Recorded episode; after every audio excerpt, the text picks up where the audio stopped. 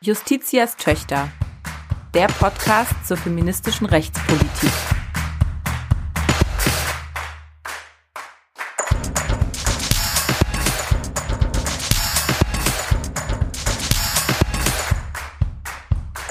Ein Podcast des Deutschen Juristinnenbundes. Dana, wir können in diese Folge nicht starten wie gewohnt, denn Trauriges hat sich ereignet. Ja, wir haben eine engagierte Kämpferin für die Gleichberechtigung verloren. Ruth Bader Ginsburg war die wohl bekannteste Richterin des Supreme Court, des obersten Gerichtshofs der USA. Und sie ist ähm, am 18. September verstorben. Ruth Bader Ginsburg ist eine feministische Ikone. Sie begann in den 1950er Jahren schon ihr Studium, Jurastudium an der Harvard Law School, damals als eine von neun Frauen unter insgesamt 500 Studierenden und sie hat gegen alle Widerstände eine beispiellose Karriere als Juristin hingelegt. Unter anderem mit ihrer Tätigkeit als Prozessanwältin bei der American Civil Liberties Union, als Professorin und als Richterin. Sie wurde 1993 zur Verfassungsrichterin ernannt, als zweite Frau überhaupt. Und sie hat sich immer für die Rechte von Frauen und gegen Geschlechtsdiskriminierung eingesetzt. Unsere Präsidentin des Deutschen Juristinnenbundes, Maria Versich, sagt über sie, Ruth Bader Ginsburg war ein Vorbild für feministische Juristinnen und alle Frauen weltweit. Wir verneigen uns vor ihrem Lebenswerk. Sie wird sehr fehlen. Und dem kann ich mich nur anschließen. Ja, ich auch, absolut. Es war wirklich ein erschütternder Tag, als wir erfahren haben, dass sie verstorben ist. Sie war ja auch hier schon mal Gegenstand eines Fundstücks. Wir haben sie ja zitiert äh, ja. mit den Worten, sie wurde ja gefragt, wann ist es genug oder wann sind es genug Frauen am Supreme Court? Und sie ist berühmt dafür, dass sie gesagt hat, wenn es neun sind, also wenn 100 Prozent Frauen sind. Jetzt ist sie gestorben und gerade der Zeitpunkt ihres Todes schmerzt ganz besonders, weil in den USA jetzt schon die Debatte entbrannt ist über ihre Nachbesetzung und aktuell sieht es so aus, als würde Trump tatsächlich noch in den letzten Wochen seiner hoffentlich auch letzten Amtszeit ähm, eine Richterin da benennen, die ähm, ja das Gegenteil von Ruth Bader Ginsburg eigentlich verkörpert, mhm. Amy Coney Barrett. Ähm, tief religiös, gegen Abtreibung, ähm, ist wohl auch äh, in Erscheinung getreten, weil sie für das Reich Gottes streiten will. Und äh, das Schlimme ist ja, dass die auf Lebenszeit benannt werden und ähm, dass Trump damit wirklich einen Stempel auf dem Verfassungsgerichtshof ähm, hinterlassen würde, der wirklich schmerzt. Es sind jetzt schon nur noch drei liberale Richter am Gericht von neun und so könnte es dann auf die nächsten Jahrzehnte bleiben. Also ihr Abschied schmerzt. Ja, und man wird es auf jeden Fall merken, dass sie dort ähm, nicht mehr als Verfassungsrichterin ihr Werk auch für Frauenrechte unter anderem tun kann. Wir wollen Ruth Bader Ginsburg heute gewissermaßen ehren, indem wir nämlich über ein vielleicht ungewöhnliches Thema sprechen, über Steuern. Wir sprechen heute über Steuern und Geschlechtergerechtigkeit. Und eines der ersten Fälle, die Ruth Bader Ginsburg noch als Anwältin vom Supreme Court positiv erstritten hat, war ein steuerrechtliches Thema. Genau. Und damit herzlich willkommen zur fünften Folge Justitias Töchter, der Podcast zur feministischen Rechtspolitik mit mir, Dana Valentina, und mit mir, Selma Gata. Hallo. In diesem Podcast sprechen wir einmal im Monat über feministische Themen im Recht und mit Frauen über Recht, über feministische Rechtspolitik und das wollen wir heute mit einem Thema tun und auch äh, hoffentlich euch allen zeigen, was eigentlich das feministische Potenzial von Steuerrecht ist. Genau, und Dana, ehrlich gesagt, ich habe erstmal überhaupt keine Ahnung von Steuern, das kann ich ja mal offenlegen und auch von Steuerrecht nicht, aber auch mir war nicht so ganz klar, was eigentlich Steuern mit Geschlechtergerechtigkeit zu tun haben. Das springt einem ja gerade bei dem Thema jetzt nicht gerade ins Gesicht. Und ich habe mir deswegen mal ein paar Pressemitteilungen, Stellungnahmen angeguckt, also Themen des Deutschen Juristinnenbundes im Steuerrecht. Und da ist ja ein erstes Thema, ein Dauerbrenner, das Ehegattensplitting. Ja, damit sprichst du wirklich einen Dauerbrenner an der steuerrechtlichen Themen, mit denen wir uns befassen im Deutschen Juristinnenbund. Das Ehegattensplitting. Das bezieht sich auf ein Verfahren oder das beschreibt ein Verfahren zur Besteuerung von Personen, die verheiratet sind oder in einer eingetragenen Lebenspartnerschaft leben. Und aus der gemeinsamen Besteuerung, die eben dieses Ehegattensplitting beschreibt, können sich bestimmte Steuervorteile ergeben. Es, kann zu, es kommt zu Steuerentlastung und dieser Splitting-Vorteil, der durch das Verfahren entsteht, der ist umso höher, je höher die Einkommensdifferenz ist zwischen den beiden verheirateten oder in Lebenspartnerschaft lebenden Personen. Also das und heißt, eine Person muss möglichst viel verdienen und die andere möglichst wenig. Genau. Und es ist natürlich auch, äh, der Splitting-Vorteil ist auch höher, je höher das Einkommen insgesamt ist. Mhm. Und das, du sprichst es schon an, bedeutet, dass der Vorteil sich vor allen Dingen auswirkt für Paare, ähm, bei denen eine Person viel verdient und die andere gar nichts oder lediglich hinzuverdient, zum Beispiel im Rahmen auch eines Minijobs. Mhm.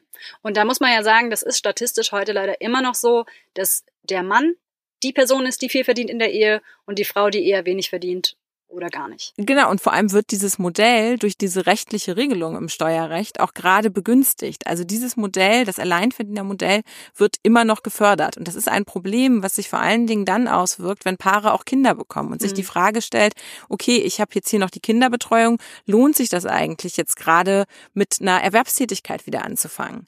Und an vielen Stellen ist es dann eben so, dass dieser Steuervorteil natürlich einen zusätzlichen Anreiz setzt, dass einfach eine Person Hauptverdiener ist und die andere dann vielleicht einfach dann erstmal im Rahmen eines Minijobs nur hinzuverdient. Und das wirkt sich für Frauen negativ aus, weil sie nämlich im Einverdienermodell eben wenig oder gar nicht einer Erwerbstätigkeit nachgehen und damit auch wenig oder gar nicht für ihre spätere Rente vorsorgen. Also das Ehegattensplitting stellt hier eine Erwerbshürde dar und es wirkt sich aber auch ganz klar nachteilig für die finanzielle Absicherung von Frauen aus. Dann ein anderes Thema, was mir aufgefallen ist, ähm, Steuerformulare. Ja, was hat's damit auf sich? Ja, Steuerformulare. Das ist auch ein, ein Evergreen oder ein Thema, was immer wieder kommt. Und zwar ist es in den Steuerformularen ähm, ja so, dass äh, dort der äh, Ehemann in der Regel als die steuerpflichtige Person einzutragen ist und dann in einer nachrangigen zweiten Rubrik, mhm. ähm, die ist ausdrücklich vorgesehen für die Ehefrau. Wow. Ja, und die aktuellen Steuerformulare versprühen damit natürlich immer noch so ein bisschen den Geist der 50er Jahre. Also es gibt den Mann und der verdient und dann gibt's noch die Ehefrau und zu, da kann man auch noch mal so ein paar Sachen eintragen ähm, im Rahmen der Steuererklärung. Und das ähm, Interessante ist, dass diese Reihung auch sogar dann einzuhalten ist, wenn die Ehefrau Alleinverdienerin ist. Wow. Letztes Thema, was mich interessiert, Familienlastenausgleich. Ja, damit sprichst du ein, ein ganz aktuelles Thema an, weil wir gerade aus dem Bundesfinanzministerium seit Juni einen Gesetzentwurf haben für das zweite Familienentlastungsgesetz. Mhm. Also es geht um Entlastung von Familiensteuern. Genau, mhm. genau, das ist das Thema. Und äh, in diesem Gesetzentwurf sind auch einige gute Dinge drin, wie zum Beispiel die Anhebung des Kindergeldes. Mhm wirkt sich natürlich erstmal für Familien positiv aus. Es gibt aber ein äh, Problem in diesem Gesetzentwurf und das betrifft die Anhebung der Kinderfreibeträge. Mhm. Und da vor allem die Freibeträge für die Betreuung, Erziehung und Ausbildung eines Kindes. Mhm. Denn hier wird, werden wieder zusätzlich Anreize gesetzt dafür, dass Frauen eben keiner Erwerbstätigkeit nachgehen, sondern dass sie diese Betreuungsaufgaben übernehmen und dafür auch von diesem Steuervorteil dann profitieren. Mhm eigentlich ist es ja eine Kompensation für Betreuungsaufgaben. Also es wird eine mhm. steuerliche Entlastung, es ist sozusagen eine steuerliche Belohnung dafür, ähm, dass man äh, zu Hause seine Kinder betreut. Ja. Erinnert mich an die Herdprämie, ist aber ja. nicht das Gleiche? Ja, das setzt tatsächlich ähnliche Anreize mhm. wie die Herdprämie damals. Also bei dem Betreuungsgeld, da ging es äh, ja nicht um einen Steuervorteil, sondern da ging es ja wirklich darum, dass Geld gezahlt wurde, dass mhm. es einen zusätzlichen Betrag dafür gab, dass Betreuungsaufgaben übernommen wurden. Aber die Idee dahinter, der Anreiz, der damit verbunden ist, beruht mhm. natürlich auf demselben Modell. Ja, also es geht sozusagen um die finanzielle ähm, Kompensation für Erziehungsarbeit, was ja jetzt ähm, erstmal vielleicht unverdächtig ist. So, warum soll das nicht mhm. kompensiert werden? Das bringt mich zu meiner Frage, dass man ja bei diesen ganzen Sachen sagen kann, ja gut, im Gesetz steht aber jetzt nicht drin, dass unbedingt Frauen diese Arbeit übernehmen müssen oder dass unbedingt Frauen irgendwie äh, zu mhm. Hause bleiben müssen und weniger verdienen und weniger arbeiten. Hm, inwiefern kann man dem Recht oder diesen rechtlichen Regelungen da den Vorwurf machen, dass sie negativ sind für die Geschlechtergleichheit? Naja, wir haben ja gerade schon gesehen, die Beispiele, die wir angesprochen haben, zeigen, dass die Regelungen sich ja in der tatsächlichen, also in der Realität nachteilig auswirken für Frauen zu Lasten von Frauen. Und zwar einseitig zu Lasten von Frauen, weil damit eben ein ganz bestimmtes Bild verbunden ist, ein Geschlechterbild. Und das hat negative Effekte. Das führt dazu, dass Frauen weniger Erwerbsarbeit nachgehen, dass sie dadurch auch einfach finanziell schlechter abgesichert sind. Das wirkt sich gerade bei der Rente nachteilig aus. Und diese Effekte, die stehen natürlich so im Gesetz erstmal nicht ausdrücklich drin, aber sie zeigen sich in der Realität. Und das ist ja gerade der Witz an mittelbarer Diskriminierung, dass wir Regelungen haben, die erstmal formal gleichberechtigt für alle Personen gelten, die sich aber im Tatsächlichen so auswirken, dass wir einen nachteiligen Effekt haben, und zwar zu Lasten von jetzt hier in dem Fall eben Frauen. Wobei man sagen muss, dass natürlich erstmal ähm, der Fehler in der Realität liegt. Ne? Also ich meine, es ist halt de facto noch so, dass Frauen weniger verdienen als Männer. Das ist eine Ungerechtigkeit. Es ist de facto so, dass Frauen mehr Sorgearbeit zu Hause auch übernehmen. Auch das ist eine Ungerechtigkeit. Nur es ist eben ein Problem, wenn das geltende Recht an diese Verhältnisse anknüpft und die dann auch noch privilegiert.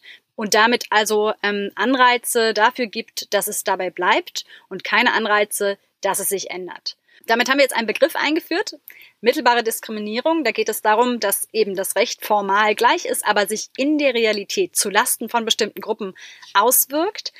Und ich denke, darüber werden wir heute noch ein bisschen ins Gespräch kommen mit unserem Gast heute, mit Dr. Ulrike Spangenberg.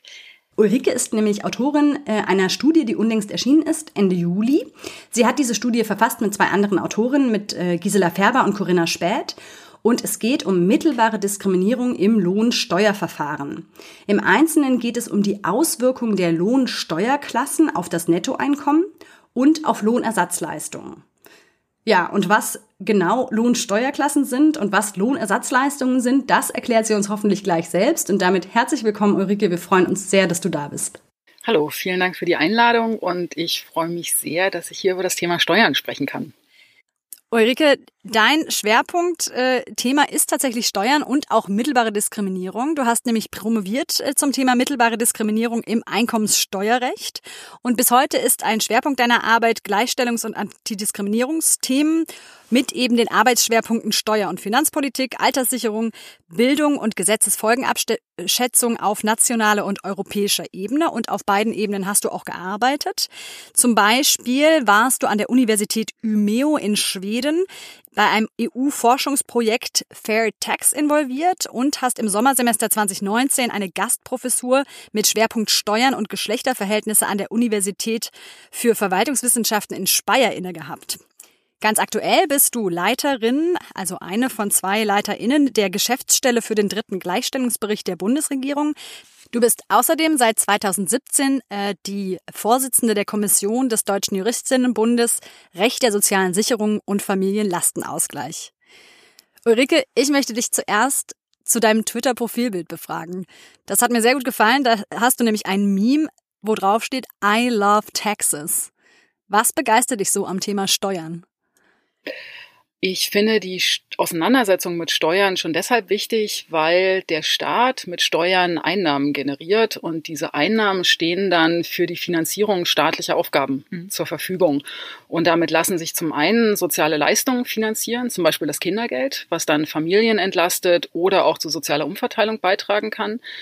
Aber damit lassen sich auch Infrastruktur zum Beispiel ähm, finanzieren, mit der unbezahlte Sorgearbeit aufgefangen kann, zum Beispiel durch die Einrichtung von Kinderbetreuungseinrichtungen. Mhm. Gleichzeitig entstehen durch die Erhebung von Steuern aber auch finanzielle Belastungen. Bei Steuervergünstigungen mhm. können auch Entlastungen entstehen. Und zum anderen Steuern, Steuern. Das heißt, mit Steuern werden Anreize gesetzt in Richtung Erwerbstätigkeit oder auch mhm. gegen Erwerbstätigkeit, ja. wie beim Ehegattensplitting, mhm. ja oder auch für Investitionen oder Gegeninvestitionen. Und diese Verteilungs- und Anreizeffekte von Steuern können sich für Frauen und Männer sehr unterschiedlich auswirken aufgrund unterschiedlicher Lebensrealitäten. Also zum Beispiel Beispiel Erwerbsmuster, Rollenverteilung, Einkommensverhältnisse und so weiter. Und genau diese Auswirkungen auf Geschlechterverhältnisse interessieren mich, weil das Steuerrecht ja ebenso wie andere Rechtsgebiete auch ähm, gesellschaftliche Normen beziehungsweise Normalitätsvorstellungen spiegelt. Und warum werden Frauen jetzt durch dieses äh, Steuersystem, durch die Steuerklassen benachteiligt? Steuerklassen spielen bei der Berechnung der Lohnsteuer eine Rolle. Und die Lohnsteuer ist wiederum eine Steuer, die auf die Einkommen von Arbeitnehmenden erhoben wird. Und es ist aber keine eigene Steuerart, sondern es ist eine Art Vorauszahlung, also monatliche Vorauszahlung auf die Einkommensteuer, die über die Arbeitgebenden gleich einbehalten wird mhm. und dann direkt an das Finanzamt abgeführt wird. Kennt man ja, steht immer so auf dem Lohnzettel drauf. Genau. Ja. Und diese Vorauszahlungen gehen natürlich nicht verloren, sondern die werden im nächsten Jahr, wenn man dann seine Einkommensteuererklärung einreicht, werden die angerechnet auf die endgültig bericht, äh, berechnete Jahreseinkommensteuer. Um Arbeitgebenden jetzt diese Berechnung der Lohnsteuer zu erleichtern, wurden Lohnsteuerklassen eingeführt, die eine vereinfachte Berechnung erlauben. Und deshalb werden in den Steuerklassen unterschiedliche steuerrelevante Merkmale berücksichtigt. Mhm. Das heißt, wenn eine Person alleinerziehend ist, hat sie Anspruch auf den Entlastungsbetrag für Alleinerziehende. Mhm. Dafür gibt es dann die Steuerklasse 2. Aha. Und natürlich auch solche Mechanismen wie das Ehegattensplitting, das ja zu erheblichen Steuerentlastungen führen kann, ja. werden im Rahmen der Steuerklasse berücksichtigt, also sollen schon in das Lohnsteuerverfahren und die Berechnung der Lohnsteuer einfließen. Dana hat es ja vorhin schon gesagt, dass die Entlastung aus dem Ehegattensplitting aber davon abhängt, wie hoch oder wie groß die Einkommensdifferenzen der Eheleute sind. Je größer die Unterschiede, desto größer ist der sogenannte Splitting-Vorteil, also die mhm. Steuerentlastung, die sich daraus ergibt. Und dieser Effekt soll bereits bei der Berechnung der Lohnsteuer berücksichtigt werden. Und deshalb können Eheleute sich zwischen unterschiedlichen Steuerklassen entscheiden, die unterschiedliche Einkommensverhältnisse abbilden. Und das ist jetzt dieses Thema mit Steuerklasse 3, 5 und 4, 4, genau. diese Geschichte. Ne? Genau, grundsätzlich gibt es die Steuerklassenkombination 4, 4, es gibt 3, 5 und seit 2010 auch das sogenannte Faktorverfahren. Mhm. Die äh, nach wie vor am häufigsten gewählte Steuerklassenkombination ist die Steuerklassenkombination 3.5 und die ist für Eheleute mit unterschiedlich hohen Einkommen konzipiert. Mhm. Steuerklasse 3 ist für die Person mit dem höheren Einkommen, mit dem Hauptverdienst im besten Fall 60 Prozent und Steuerklasse 5 ist für die Person mit dem geringeren Einkommen eher der Zuverdienst im besten Fall 40 mhm. Prozent. Und soweit die Einkommen der Eheleute diesem Verhältnis von 60 zu 40 entsprechen, passiert auch genau das, was der Staat will. Die Summe der monatlichen Lohnsteuerzahlung entspricht der tatsächlichen jährlichen Einkommenssteuerschuld. Also es werden Nachzahlungen vermieden. Ja. Mhm. Ähm, das Problem ist aber, dass die Steuerbelastung innerhalb der Ehe dafür sehr unterschiedlich ausgestaltet ist. Mhm. Die Person in Steuerklasse 3 zahlt nämlich in Relation zu ihrem Einkommen zu wenig Lohnsteuer und die Person in Steuerklasse 5 zahlt zu viel mhm. Lohnsteuer. Da Frauen in der Regel weniger verdienen als Männer, sind sie besonders häufig in Steuerklasse 5. Es gibt Zahlen, also die aktuellsten liegen aus dem Jahr 2015 vor, die halt zeigen, dass der Anteil von Frauen in Steuerklasse 5 äh, bei fast 90 Prozent liegt ah, und ja. in Steuerklasse 3 mhm. nur bei circa 20 Prozent. Wow. Faktisch heißt das, Frauen zahlen einen Teil der Lohnsteuer ihrer, ihrer Ehemänner mit. Und das wirkt mhm. sich dann natürlich auf die Höhe ihres Nettolohns aus. Mhm. Das in Steuerklasse 5 sehr niedrig und in Steuerklasse 3 unverhältnismäßig hoch ausfällt. Der Staat verstärkt also hier den Gender Pay Gap beim mhm. Nettoeinkommen. In der Studie, die ich jetzt eingangs erwähnt habe, die du gerade mitverfasst hast, geht es jetzt um Lohnersatzleistungen. Was sind Lohnersatzleistungen? Lohnersatzleistungen sind Leistungen, die bei Arbeitslosigkeit, Erwerbseinschränkungen oder Erwerbsunterbrechungen gezahlt werden, um einen Teil des wegfallenden Einkommens zu kompensieren. Beispiele sind das Arbeitslosengeld, das Krankengeld oder auch das Elterngeld, aber auch viele der Leistungen, die jetzt im Rahmen der Covid-19-Krise diskutiert mhm. wurden, um mhm. da Einkommensausfälle ähm, aufzufangen, also zum Beispiel die Leistungen nach dem Infektionsschutzgesetz oder das Kurzarbeitergeld. Und was haben jetzt diese Lohnersatzleistungen mit Steuern konkret zu tun? Steuern spielen bei der Berechnung der Höhe von Lohnersatzleistungen eine Rolle. Die Leistung an sich ist zwar steuerfrei, da aber nur das Nettoeinkommen kompensiert wird, berechnet die Verwaltung, also zum Beispiel die Bundesagentur für Arbeit, unter Bezug auf die Steuerklasse der anspruchsberechtigten Person pauschalisierte Steuerabzüge, die dann diese Lohnersatzleistung mindern. Weil dann nämlich die Steuer in Steuerklasse 3 die Lohnersatzleistungen besonders hoch und in Steuerklasse 5 besonders niedrig ausfallen. Und diese Unterschiede können sich bei gleichem Bruttoeinkommen auf mehrere hundert Euro belaufen. Besonders ungerecht ist es bei beitragsabhängigen Leistungen, wie zum Beispiel dem Arbeitslosengeld, denn die Beiträge werden anhand des Bruttoeinkommens berechnet mhm. und die Leistung selber dann aber anhand des Nettoeinkommens, das dann über die Steuerklassen beeinflusst wird. Und beim mhm. Arbeitslosengeld können sich hier Unterschiede ergeben, die sich auf mehr als 600 Euro monatlich belaufen. Das heißt, auch hier verstärkt das Steuerrecht bereits bestehende Einkommensnachteile zulasten von Frauen. Wir haben ja schon über mittelbare Diskriminierung gesprochen. Haben wir hier denn auch ein Beispiel für mittelbare Diskriminierung?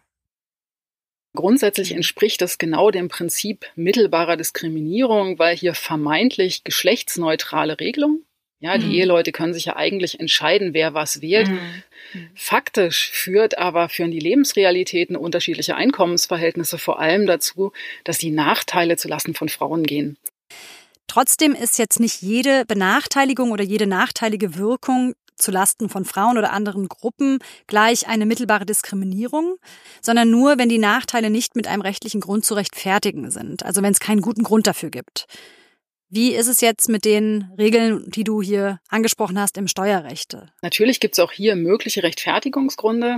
Letztlich sind diese Lohnsteuerklassen Typisierungen von Einkommensverhältnissen, mit der die Berechnung der Lohnsteuer bzw. die Berechnung von Lohnersatzleistungen ja möglichst schnell abgewickelt werden soll. Mhm. Und grundsätzlich ist das gerade bei Massenverfahren wie dem Steuerrecht natürlich auch ein legitimer Rechtfertigungsgrund. Aber auch hier wieder das Bundesverfassungsgericht der Gestaltungsspielraum des Staates endet dort, wo derartige Typisierungen diskriminierend wirken. Das Interesse mhm. des Staates an einer Vereinfachung von Verfahren mhm. kann also nicht den verfassungsrechtlich verankerten Schutz vor Diskriminierung aufwiegen. Zudem, auch das ist ein Teil dieser Rechtfertigungsprüfung, gibt es andere Lösungen. Also die Regelung ist auch nicht erforderlich. Hier kommt zum Beispiel das Faktorverfahren als alternative Regelungsmöglichkeit in Betracht. Aber es wird ja jetzt auch häufig eingewandt, dass ähm, diese Vorteile, die Eheleute haben, zum Beispiel durch das Ehegattensplitting, ähm, ja letztlich in eine Haushaltskasse fließen. Also die kommen ja doch beiden dann zugute. Wie kann man da überhaupt von einer Benachteiligung sprechen? Genau, es ist ein sehr typisches Argument diese Annahme ist eine Typisierung und die ist an sich schon sehr schwer zu begründen. Zum einen widerspricht es den rechtlichen Verhältnissen innerhalb der Ehe, also dem Unterhaltsrecht mhm. und dem Güterrecht. Und faktisch gibt es natürlich Ehepaare, die ein gemeinsames Konto haben und die mhm. auch Geld gemeinsam verwenden, vor allem dann, wenn es zum Beispiel um Miete oder sowas geht. Es gibt jedoch inzwischen ex experimentelle Untersuchungen, die halt zeigen, dass es für die Verwendung von Geld sehr wohl darauf ankommt, wer das bezieht. Und viele Frauen mhm. in Steuerklasse 5 werden sicher den deprimierenden Blick auf, ihren, auf ihren Lohnzettel kennen und haben dann nicht gleichzeitig das Einkommen ihres mhm. Ehemanns im Blick. Mhm. Vor allem aber gilt auch hier das, was ich eben gesagt habe zur Typisierung. Ja, das gemeinsame Wirtschaften ist ebenfalls eine Typisierung, die sich vom Nachteil von Frauen auswirkt und ist daher nicht mit Artikel 3 Absatz 2 Grundgesetz vereinbar.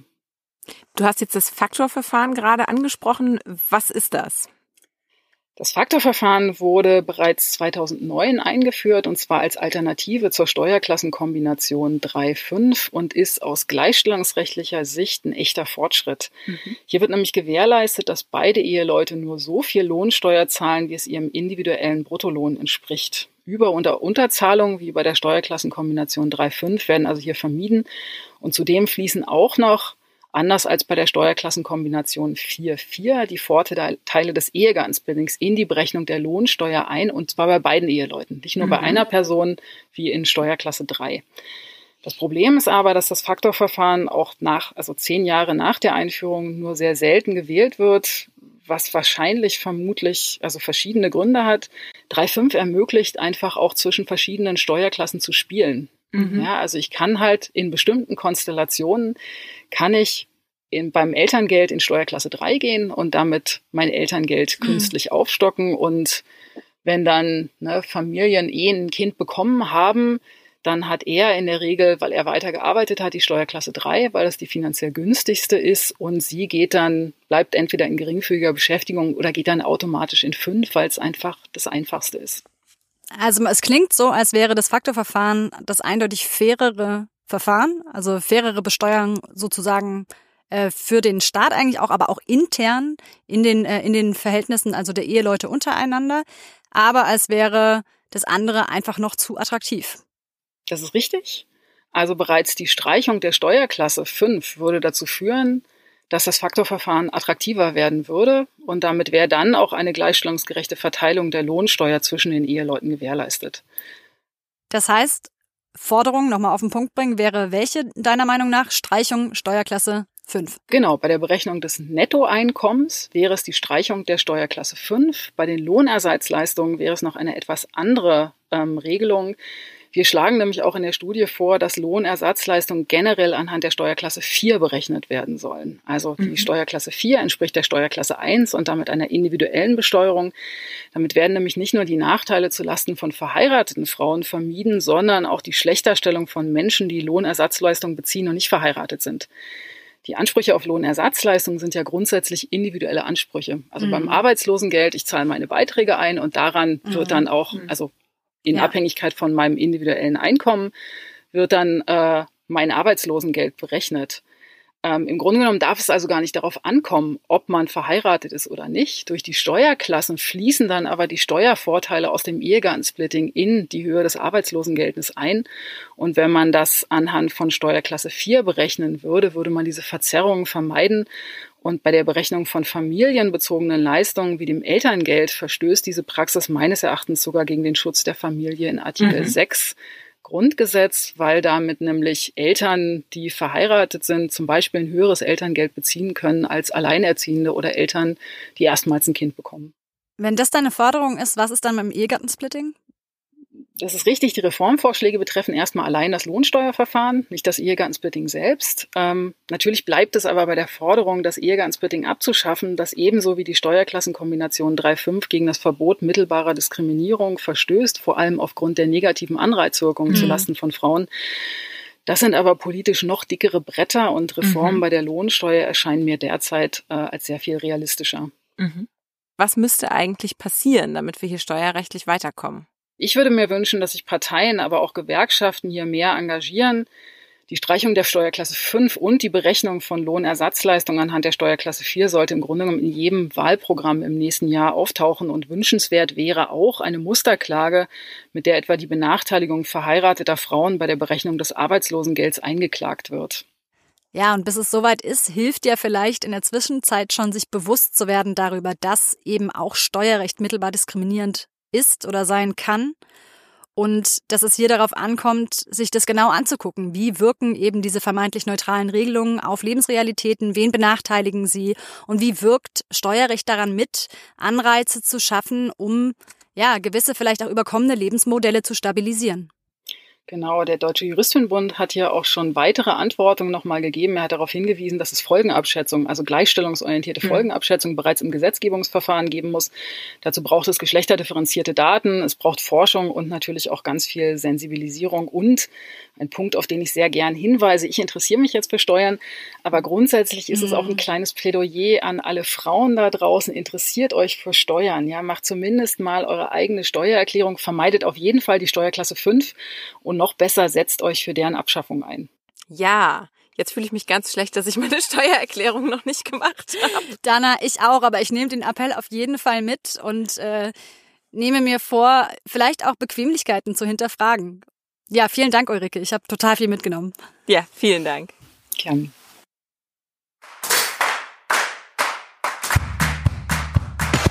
Feministische Fundstücke. Die feministischen Fundstücke sind unsere bunte Rubrik. Wir stellen hier ganz unterschiedliches vor, ähm, bringen Sachen mit, die wir vorher selber voneinander auch gar nicht kennen und überraschen uns mit Kuriosem, mit Interessantem, mit Aktuellem, mit vielleicht auch Empörenden aus der im weitesten Sinne Welt der feministischen Rechtspolitik. Dana, willst du heute anfangen? Sehr gern. Also ich habe heute eine Klassikerin mitgebracht. Mhm. Da werde ich jetzt auch wahrscheinlich euch beiden hier nicht so viel Neues erzählen, aber vielleicht unseren Zuhörerinnen. Und zwar möchte ich heute das Studienbuch Feministische Rechtswissenschaft empfehlen. Das ist wirklich das Standardwerk mittlerweile zur Einführung in die Legal Gender Studies, in die feministische Rechtswissenschaft in Deutschland. Das ist ein Buch, ein Studienbuch, das wird herausgegeben von Lena Foglianti. Die ist Leiterin einer Max-Planck-Forschungsgruppe am MPI für europäische Rechtsgeschichte in Frankfurt und von Ulrike Lemke, die ist Professorin für öffentliches Recht und Geschlechterstudien an der Humboldt-Universität. Und es erscheint jetzt im Jahr 2021 für Frühjahr angekündigt, die dritte Auflage des Studienbuchs.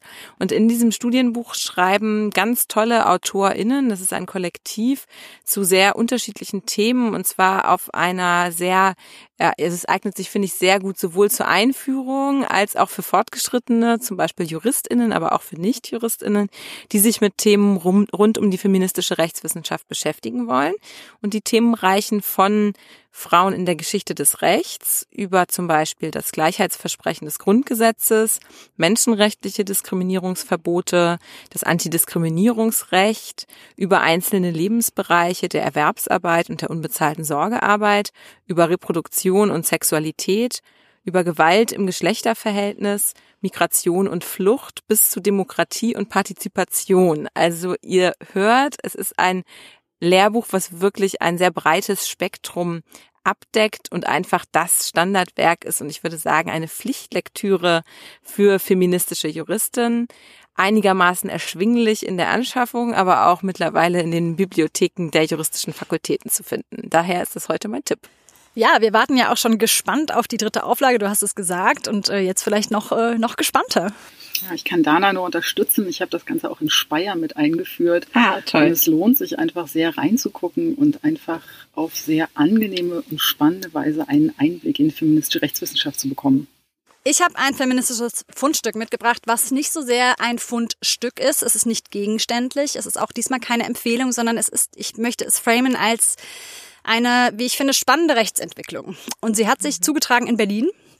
Und es geht um eine Entscheidung des hiesigen ähm, Justizsenators Dirk Behrendt. Ihm ah, wird ja. sie zugesprochen, zumindest. Es war eigentlich das äh, gemeinsame juristische Prüfungsamt.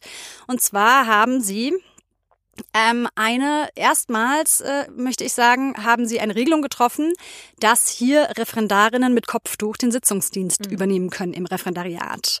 Ich glaube, ich muss das kurz ein bisschen einordnen, weil wir nämlich auch Zuhörerinnen haben, die äh, nicht Jura studieren. Also das Referendariat ist eine Etappe sozusagen in der juristischen Ausbildung, wo man die Praxis kennenlernt. Ja, und man macht da zum Beispiel, äh, macht man eine Station bei Gericht und bei der Staatsanwaltschaft und so weiter. Und ähm, jetzt war es vielen Orten so, dass es Referendarinnen gab, Juristinnen, die eben aus, äh, aus äh, religiösen ähm, Gründen das Kopftuch getragen haben, denen untersagt wurde, ähm, Sitzungsvertretung zu machen. Also sie durften sozusagen nicht als Richterin äh, in Ausbildung oder als Staatsanwältin in Ausbildung auftreten. Und ähm, das ist, auch das möchte ich hier einordnen, ein wahnsinnig umstrittenes Thema, auch in feministischen Kreisen. Und ähm, ich habe das jetzt mit ähm, ja, Interesse beobachtet, dass es da jetzt diese Entscheidung gab. Also ist natürlich nicht das erste Mal, dass auch äh, Referendare mit Kopftuch Sitzungsdienst machen können, aber es gab jetzt diese offizielle Entscheidung von Dirk Behrendt, dass es zugelassen äh, wird. Und damit ist die Debatte so ein bisschen wieder losgetreten worden. Und ja, ich möchte mich da jetzt äh, nicht weiter rein vertiefen, sondern ich finde das immer gut, wenn wir weiter in dieser Diskussion drin bleiben und darüber ähm, im Gespräch bleiben, über die sozusagen widerstreitenden äh, Verfassungsgüter, die da auch tatsächlich ähm, auf beiden Seiten stehen und ähm, werde das weiter ähm, beobachten, wie sich das in Berlin entwickelt. Ja, ich bin auch sehr gespannt, ob das vielleicht andere Bundesländer motiviert, da nochmal nachzuziehen. Ähm, so wie ich es verstanden habe, ist es ja aber so, dass die ähm, Referendarin in Berlin jetzt aber auch noch einer besonderen Einschränkung unterliegen, dass sie nämlich nur in Anwesenheit des Ausbilders oder der Ausbilderin auftreten dürfen in dieser Rolle. Ne? Das fand ich auch nochmal so ganz, ganz interessant. Ja, genau. Also eine komplette Gleichstellung ist auch hier bei dieser Regelung noch nicht erreicht. Finde ich gut, dass du das nochmal sagst. Ähm, sondern, wie du sagst, es ist anscheinend für notwendig befunden worden, dass der Ausbilder oder die Ausbilderin daneben sitzt und nicht in Robe aufgetreten wird, damit ganz klar ist, so der Staat identifiziert sich eben nicht mit, mit äh, dem Glauben äh, der ähm, Auszubildenden hier. Ja, Ulrike, du hast uns auch ein Fundstück mitgebracht, oder? Ich habe natürlich auch was mitgebracht und ich bleibe auch das natürlich, natürlich beim Thema Steuern, Und Ruth Bader Ginsburg wurde ja schon als Vorreiterin im Steuerrecht anfangs erwähnt. Deshalb will ich jetzt auf die Aktivitäten und Publikationen einer anderen Juristin hinweisen, die mich selbst fürs Steuerrecht sehr begeistert hat. Ja. Und zwar ist es Kathleen Lahim. Sie mhm. ist Rechtsprofessorin an der Queen's University in Kingston in Kanada und befasst sich seit vielen Jahren aus einer feministischen Perspektive mit Steuern und Finanzen. Mhm. Und sie hat sehr umfangreich zur strukturellen Benachteiligung aufgrund des Geschlechts und der sexuellen Orientierung im Steuerrecht publiziert. Und diese Publikationen waren auch einer der Gründe, warum ich selbst zum Thema mittelbare Diskriminierung im Einkommensteuerrecht promoviert habe. Einfach weil gerade Literatur aus Kanada und den USA sehr inspirierend ist weil hier nämlich nicht nur geschlechtsbezogene Benachteiligungen im Steuerrecht diskutiert werden, sondern auch mittelbare Benachteiligungen aufgrund, also wegen anderer Kategorisierungen. Ja. Ähm, und in Bezug auf Kathleen Lahey kann ich vor allem ans Herz legen ihre 2015 erschienene Studie The Alberta Disadvantage Gender Taxation and Income Inequality, die man im Netz runterladen kann. Und die Studie befasst sich mit den geschlechtsbezogenen Auswirkungen von Steuerentlastungen, die in Alberta, einer Provinz im Westen von Kanadas, eingeführt würden, wurden, um das Wirtschaftswachstum zu fördern. Mhm. Und diese Steuerentlastungen sind nicht nur in Kanada an der Tagesordnung, sondern natürlich auch in vielen mhm. Ländern. Und ähm, sie werden vermutlich auch nach der Covid-19-Krise mhm. wieder an Konjunktur gewinnen. Und Kerstin Lahi zeigt sehr schön anhand von Daten und Statistiken, wie zum Beispiel die Senkung von Unternehmenssteuern, die auch hier gerade wieder diskutiert werden, nicht nur staatliche Einnahmen mindern und damit auch die Möglichkeit, bestimmte Ausgaben zu finanzieren, sondern auch untere Einkommensgruppen und dabei häufig auch Frauen schlechter stellen. Diese Untersuchung in Bezug auf Unternehmenssteuern ist auch deshalb sehr interessant, weil gerade Unternehmenssteuern ja häufig als geschlechtsneutral gelten. Ja. Betriebe haben ja kein Geschlecht und die dahinterstehenden Beschäftigten oder auch die Personen, die letztlich Anteile an diesen Unternehmen haben, werden ja häufig vernachlässigt. Sehr spannend ist bei Kathleen Lahey auch, dass es sich gerne auf internationale Rechtsgrundlagen wie die UN-Frauenrechtskonvention bezieht, die ja auch Deutschland ratifiziert hat. Und auch, dass sehr wichtigere Texte sind in der Regel sehr, sehr gut lesbar. Und gleichzeitig engagiert sich Kathleen Lahey auch als Aktivistin für eine gerechtere Steuerpolitik in Institutionen wie der UN, ist aber auch Teil zahlreicher NGOs und Kampagnen. Also insgesamt eine sehr spannende und inspirierende Frau. Mhm. Und ich kann nur empfehlen, sie und ihre Publikationen im Internet zu googeln. Das werden wir auf jeden Fall tun. Und das klingt ja auch nach einem Thema, wo wir auch weiter dranbleiben sollten und genau hinsehen sollten, wie sich Fall. jetzt auch mit Corona alles in dem Bereich entwickelt. Ja, ich denke auch, wer heute Lust bekommen hat, anhand unserer Folge sich vertieft mit Steuern und Geschlechterverhältnissen noch ein bisschen zu beschäftigen, ist es bestimmt eine tolle Empfehlung. Vielen Dank. Die feministischen Fundstücke, alle Links finden sich wie immer in den Show Notes und die Show Notes könnt ihr finden einerseits in allen Podcast-Playern, ich glaube nicht bei Spotify, aber bei allen anderen und auf der Seite des Deutschen Juristinnenbundes, dort auch mit eigener Seite von Justitias Töchtern. Schaut rein, Hört gerne auch die anderen Folgen noch nach und wir freuen uns sehr, wenn ihr nächstes Mal wieder dabei seid.